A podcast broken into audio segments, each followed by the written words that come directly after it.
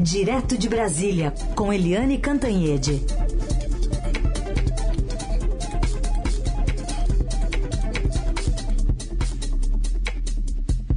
Oi, Eliane, bom dia. Bom dia, Heisen. Bom dia, ouvintes. Bom, hoje tem uma reunião lá no Palácio da Alvorada para falar mal de urna eletrônica, é isso? Pois é. é. eu até tive acesso, né, com as minhas fontes diplomáticas, do, do convite que foi feito aos embaixadores. Foi assinado não pelo presidente Bolsonaro, mas sim pelo embaixador, que é chefe do cerimonial da presidência da República, convocando os embaixadores ou convidando os embaixadores para uma reunião no Palácio da Alvorada, que é a residência oficial do presidente, não no Palácio do Planalto, onde ele supostamente trabalha. E aí eu fui ver quem foi convidado. Muito embaixador da América do Sul não foi convidado. E os embaixadores árabes também não foram convidados. Por exemplo, Bahrein, Arábia Saudita, é, Catar, nada disso foi convidado. Então é um grupo muito específico de 40 é, embaixadores e o presidente na, no convite, ele não detalha o que, que ele vai falar. Ele só convida para um encontro ponto. Mas todo mundo sabe que ele vai falar sim é, das eleições brasileiras, ou seja, vai falar mal das eleições brasileiras, vai falar mal da urna eletrônica, vai justificar por que que ele insiste tanto e as Forças Armadas insistem tanto em fazer apuração paralela né? Aquela história de dos militares quererem é, uma sala paralela, uma urna paralela, agora uma cédula paralela que eles eles querem assumir o controle da Justiça Eleitoral e o uh, editorial do nosso Estadão já disse. Isso é inconstitucional, não tem nenhum lugar da Constituição que prevê militar agindo como ministro do Tribunal Superior Eleitoral. Não existe Forças Armadas atuando como Justiça Eleitoral, assim como no, não existe Justiça Eleitoral agindo, atuando como Forças Armadas. E aí o presidente vai nesse, nessa toada e ele convidou o presidente do Supremo Tribunal Federal, Luiz Fux. É, eu falei que o presidente Fux ele está viajando, então ele tem esse bom pretexto para não ir. Ele está em Nova York, não, e disse que não pode ir. E o presidente Bolsonaro também convidou o ministro Luiz Edson Fachin, que neste momento é, é presidente do TSE, mas o ministro Edson Fachin alegou, declinou o convite e alegou que, como ele é um magistrado, ele é, é do, do TSE, ele não pode participar de eventos de um candidato, de uma candidatura, e aí ele escapou dessa. Agora, é, o temor realmente é do que que o presidente vai falar para, é, de, é, vamos dizer, prejudicar para enlamear a imagem das eleições brasileiras, aquelas que ele vem ganhando há 28 anos como deputado, né? É, que ele ganhou durante 28 anos como deputado, e essa de 2018 que o, o, o elegeram presidente da República. Ou seja, é, é daquelas coisas do inacreditável, né, Heisen? Bom, vamos ver como é que vai ser essa reunião e para a gente avaliar depois esse encontro entre Jair Bolsonaro e esses embaixadores, porque eles vão saber como é que funciona a urna eletrônica brasileira. Aliás, ele falou né, que eh, ele vai dar uma explicação técnica, então o técnico Jair Bolsonaro vai dar todas as explicações. O, o Eliane, hoje está prevista também uma conversa do presidente Bolsonaro com o presidente da Ucrânia, Volodymyr Zelensky, né? Ai, que medo. É outra que a gente diz. Ai, que medo. Porque o presidente Jair Bolsonaro, ele disse, disse que vai conversar com o Zelensky, e aí ele diz, bem, se ele me pedir uma, uma opinião, eu vou dar, né? Se ele me pedir uma opinião. Qual será a opinião do presidente Jair Bolsonaro em relação a guerra da Ucrânia, a invasão da Ucrânia pela Rússia.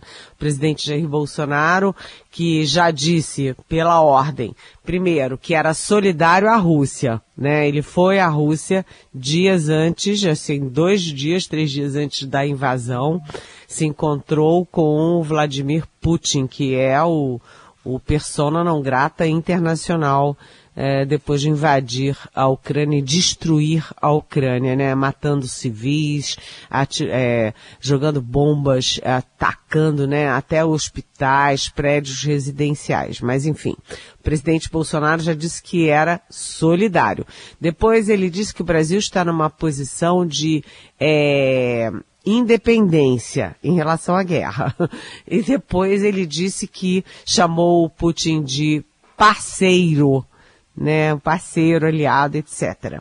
E agora, na, na, ao prorrogar a, a, aquela lei, né, a PEC, a PEC da reeleição, PEC kamikaze, que nome tenha, lá no Congresso, o presidente Bolsonaro diz que já conseguiu com, com o Putin é, garantir o fornecimento de de fertilizantes para o Brasil e que agora está negociando também o fornecimento de diesel para o Brasil. Ou seja, o presidente está muito mais próximo do Putin, da Rússia, né, solidariedade à Rússia, do que do Zelensky e da Ucrânia. Tanto que o presidente da Ucrânia, o Zelensky, fala com o mundo inteiro, já falou na ONU, já falou com, com a, a cúpula dos Estados Unidos, a cúpula europeia, etc, etc, mas tem deixado de lado o Bolsonaro. Por quê? Porque o Bolsonaro dá sinais de que é aliado da Rússia, apesar da, demo, da eh, diplomacia brasileira fazer das tripas coração para realmente votar como deve na, nos órgãos, nos fóruns da ONU. E tem votado. Tem votado ou contra a Rússia diretamente, ou pelo menos é, a favor da Ucrânia em questões que são fundamentais. Muito bem, encontro então, encontro não, uma ligação telefônica de hoje entre os dois presidentes, o presidente que já disse que vai estar um ministro, um, um, um diz qual ministro, é o intérprete, né? Ele não quer que vaze, então se vazar é, é só por esses aí, né, Eliane? Ou tem outro meio? é, só se o Zelensky vazar, né? Ah, o Zelensky, pode é ser. O Zelensky pode vazar, né? pode ser. Análise política direto de Brasília com Helene Cantanhede. Agora para falar de uma reunião hoje em São Paulo do presidente ex-presidente Lula com líderes do MDB. E, e, aí, é o pessoal da Simone Tebet com ele ou o pessoal que não tá com a Simone Tebet, hein, Helene? Pois é, né? Essa história é antiga, né? O pessoal do Nordeste, é, do MDB do Nordeste, já está com o ex-presidente Lula desde o início, até porque o ex-presidente Lula lá pelo Lula lá, é, desde as, as pesquisas é, Datafolha, IPEC, etc., o presidente Lula está ali na faixa de 60% no Nordeste contra menos de 20% do presidente Bolsonaro. Então, as cúpulas do MDB nordestino estão todas com, com Lula. Por exemplo, vou citar né, os exemplos mais óbvios, né? O Renan Calheiros, em Alagoas, por exemplo, está com com ele, o Eunício Oliveira, do Ceará, tá? Com o ex-presidente Lula. Então, é, na verdade, o que que o Lula faz ao se reunir hoje com setores do MDB. Ele tenta convencer o MDB de que a diferença para ele vencer em primeiro turno é muito pequena e que é preciso unir todas as forças, juntar todos assim, os penduricalhos, os votinhos, os, tudo, todo que cair na rede é importante para ele poder vencer. Em primeiro turno, vencer o, o presidente Jair Bolsonaro e tentar impedir o discurso do ódio, o discurso contra as, as urnas eletrônicas, contra a eleição, é, evitar tumulto de rua e evitar que o presidente Bolsonaro diga ao mundo que ele perdeu, se perder, né, gente, se perder, uh, por causa das fraudes. Então o presidente e o ex-presidente Lula tem pressa para conseguir unir o MDB, União Brasil, que também tem candidato que é o Luciano Bivar, o PSD que está é, em cima do muro, mas é onde ele já tem o apoio por exemplo, é, do, do dono, do presidente do partido, que é o, o Gilberto Kassab, e tem também agora a simpatia do presidente da Câmara, o Rodrigo Pacheco. Então, o presidente Bolsonaro, o ex-presidente Lula, tem pressa de reunir tudo isso e também, né, de tentar convencer, e tá difícil, tá duro na queda, convencer também o Ciro Gomes, que é o terceiro colocado nas pesquisas, mas nunca chegou a 10%, que é do PDT. Então, toda a energia, todo o esforço do Lula é juntar tudo isso para tentar vencer no primeiro turno. Não vai ser fácil. E o presidente Jair Bolsonaro tem muitas armas na mão. Agora ele tem uma, essa PEC da reeleição com 41 bilhões para comprar votos, né? Ele tem é, dinheiro aí para para aumentar o auxílio emergencial de 400 para 600 reais, 600 reais para quem está com fome é dinheiro, é dinheiro, né? Ele vai incluir mais é, 2 milhões de famílias nos, entre os beneficiários, então isso já vai somar 20 é, milhões de famílias. É, ele também vai dar um auxílio é, para os caminhoneiros de mil reais. Mil reais é dinheiro, os caminhoneiros viajam muito, conhecem muita gente, tem muito poder de fazer campanha, né? Cada lugar que eles vão, eles fazem campanha, eles falam dos seus candidatos, do que eles viram na cidade anterior, do que eles pretendem ver na cidade seguinte. E também o dinheiro para os taxistas, né? Porque os taxistas na área urbana são importantíssimos. Todo mundo entra num táxi a essa altura e já vai perguntando, em quem que senhor vota? E aí os taxistas são, vamos dizer, cabos eleitorais naturais. Então a campanha está indo, agora começa numa fase mais frenética e essa semana tem aí as convenções para formalizar o Lula candidato do MDB, para formalizar o Bolsonaro candidato do PL, a, e a Simone Tebet que quer fazer uma, uma consolidação, uma formalização da campanha remotamente. Então, é, a terceira via continua se desmilinguindo, Heisen. Bom, Eliane, dois assuntos também que, é, que vieram do fim de semana, eu vou até dividir aqui. Um é a conclusão da polícia do Paraná de que não houve motivação política no assassinato do petista Marcelo Arruda, lá em Foz do Iguaçu. A gente vai colocar aqui a, o que disse a delegada Camila Seconello na sexta-feira, explicando que houve sim uma discussão política no primeiro encontro entre os dois, mas que depois, quando o assassino Guaranha voltou para lá, ela disse que não foi uma discussão por um crime por motivação política. Vamos ouvir. Embora algumas testemunhas tenham dito que o Jorge Guaranhos ele foi até a Aresf para fazer rondas, outros depoimentos nos levam a crer que ele foi lá realmente no intuito de provocar a vítima. Nesse primeiro momento fica muito claro que houve uma provocação e uma discussão em razão de opiniões políticas. Agora, quando ele retorna para casa e resolve voltar, não há provas nos autos suficientes que indiquem que ele voltou porque ele queria cometer um crime de ódio contra uma pessoa ou pessoas de outro partido político que não o dele. E aí, Helena, esses dois momentos trazidos pela delegada? Bem, a delegada se atrapalhou toda, né? A fala dela é uma fala quase infantil, né? Então, a história é o seguinte: o assassino, né, o Jorge Guaranho, estava num churrasco.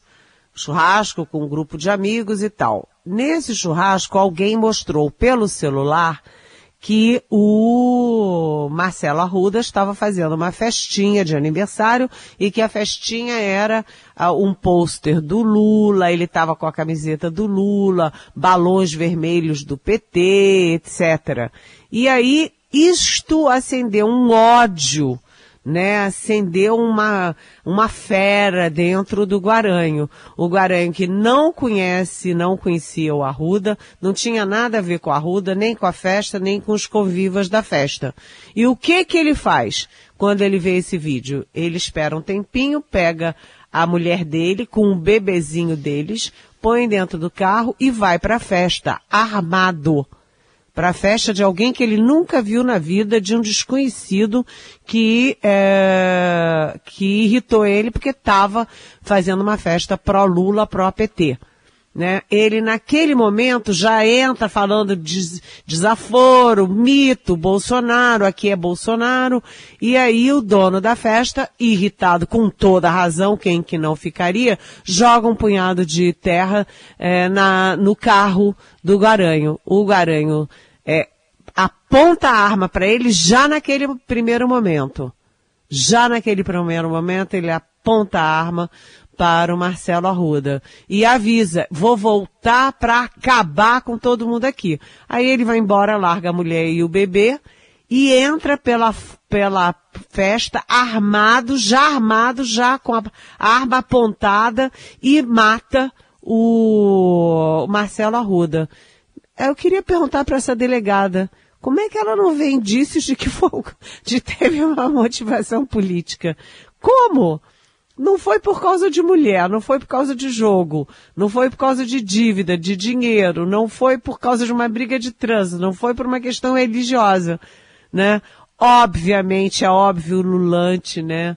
É, que o, o Jorge Guaranhos foi a armado para a festa na primeira vez, voltou armado para a festa a segunda vez para matar o Marcelo Arruda. Por quê? Porque ele estava fazendo uma festa petista. Isso é de uma evidência que eu acho que todos os juristas, todos os policiais têm até vergonha dessa entrevista no Paraná. Mas, atenção, é, na, no, no Código Penal não existe a figura da motivação política. Né? Existe o crime político, que é outra coisa. É, é, coisa de terrorista, contra o Estado Democrático de Direito, contra as instituições, não tem nada a ver com o que aconteceu é, no Parará. O porquê que é importante por que, que a polícia do Paraná está sendo suspeita de ter omitido a qualificação ali, a motivação, a expressão motivação política para fazer o jogo do presidente Jair Bolsonaro? Porque o presidente Bolsonaro, o vice-presidente Hamilton Mourão e toda a turba da internet bolsonarista fica dizendo que não foi motivação política, não foi motivação política, por quê? Porque todo mundo sabe, todo mundo vê a olhos vistos, né, que o presidente Bolsonaro é, multiplicou por muito, né, tem 45 milhões de pessoas armadas nesse país, civis armados, ele multiplicou as armas, ele faz discurso de ódio contra o PT, é, ele conclama a turma dele é, para partir para cima, ele é metido a valentão, ele, os filhos, etc. Então, ele quer que a uh, não há, não haja conotação ali, motivação política. E o que que fica feio, o que que o Supremo Tribunal Federal ficou espantado, o que que o próprio Congresso ficou espantado, a mídia ficou espantada, advogados, juízes, promotores, todo mundo espantado. É a polícia do Paraná fazer o jogo político eleitoral de um dos uhum. candidatos. Então isso ficou muito feio, né, Heisen? Muito sim, feio para a polícia do Paraná. Muito, muito. Eliane, e esse vídeo aí circulando, somente em redes bolsonaristas, de um ataque a um presidente da República? Olha, isso aí é, é um horror, né? É um horror porque o vídeo, no vídeo, o ator atingido parece com o presidente Bolsonaro, está com a faixa presidencial, é uma referência clara ao presidente Jair Bolsonaro, e se a gente não quer ódio do Bolsonaro contra o PT, nem contra ninguém, a gente também não quer ódio de ninguém contra o presidente Jair Bolsonaro. Ódio não. Né? Ele já foi alvo das facadas, é, da facada, né, daquela facada na eleição de 2018, uma facada grave que atingiu órgãos, que levou ele várias vezes ao hospital, sabe? Não é isso que se quer. Quem quer vencer, vença no voto. E aí eles aproveitam uma imagem como essa para atacar né, a mídia brasileira. A TV Globo já fez é, notas, já negou radicalmente é, sabe, veementemente que tenha qualquer coisa com, com esse vídeo, e aí é, se descobre que é um, uma, enfim, uma espécie de ensaio, um, um trabalho é, do Rui Guerra, que é um que é um cineasta brasileiro e ele está é, tentando se justificar. De qualquer jeito, numa hora como essa, surgiu um vídeo como esses, não é o que o povo brasileiro deseja. Nem violência contra o PT, nem violência contra o presidente Jair Bolsonaro, nem violência contra Simone Tebet, nem contra o Ciro eh, Gomes, nem como contra o Luciano Bivar, nem contra o Janone, nem contra o Luiz Felipe Dávila, nem contra ninguém. Você faz uhum. a eleição, é a festa da democracia. Quem perdeu, perdeu, reconhece a vitória do adversário. Quem ganhou, comemora e toma posse. É, essa história do vídeo foi muito ruim, principalmente nesse momento. Aí está, Eliane Cantanhede com a gente diariamente aqui no Jornal Eldorado. Eliane, boa semana. Até mais. Até mais, até amanhã.